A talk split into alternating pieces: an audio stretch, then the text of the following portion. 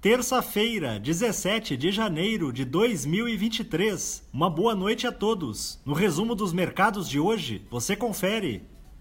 O Ibovespa terminou o dia em alta de 2,04% aos 111.439 pontos, impulsionado pela subida dos preços internacionais do petróleo e das commodities agrícolas, em sua maioria. Também contribuiu para os ganhos do dia a redução das preocupações envolvendo as contas públicas, com a expectativa de que o Fundo Monetário Internacional apoie a construção de uma nova âncora fiscal no país. Na ponta positiva, as ações da CSN Mineração, em alta de 2,95%, avançaram após a empresa informar que concluiu as negociações com a Glencore International para o fornecimento de minério de ferro por quatro anos, com início em 2024. Na ponta negativa, os papéis da CIA, em baixa de 3,69%, recuaram depois que as lojas Renner vieram a público negar que estariam negociando a compra da companhia.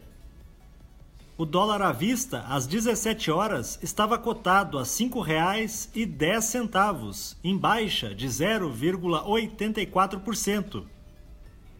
Já no exterior, as bolsas asiáticas fecharam majoritariamente em baixa, após a China divulgar que seu PIB cresceu apenas 3% em 2022, o que representou uma forte desaceleração em relação a 2021 quando o indicador avançou 8,1%. No Japão, o índice Nikkei subiu 1,23%. Na China, o índice Xangai Composto teve queda de 0,10%. Os mercados na Europa encerraram na maioria em alta, estimulados pela divulgação da inflação ao consumidor da Alemanha, cuja taxa anual apresentou desaceleração, indo de 10% em novembro para 8,6% em dezembro. O índice Eurostock 600 teve ganho de 0,31%. As bolsas americanas terminaram sem direção única, com alguns resultados corporativos do quarto trimestre divulgados hoje, como o do banco Goldman Sachs, frustrando as expectativas do mercado.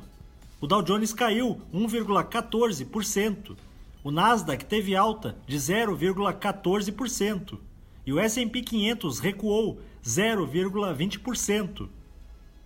Somos do time de estratégia de investimentos do Banco do Brasil e diariamente estaremos aqui para passar o resumo dos mercados. Uma ótima noite a todos!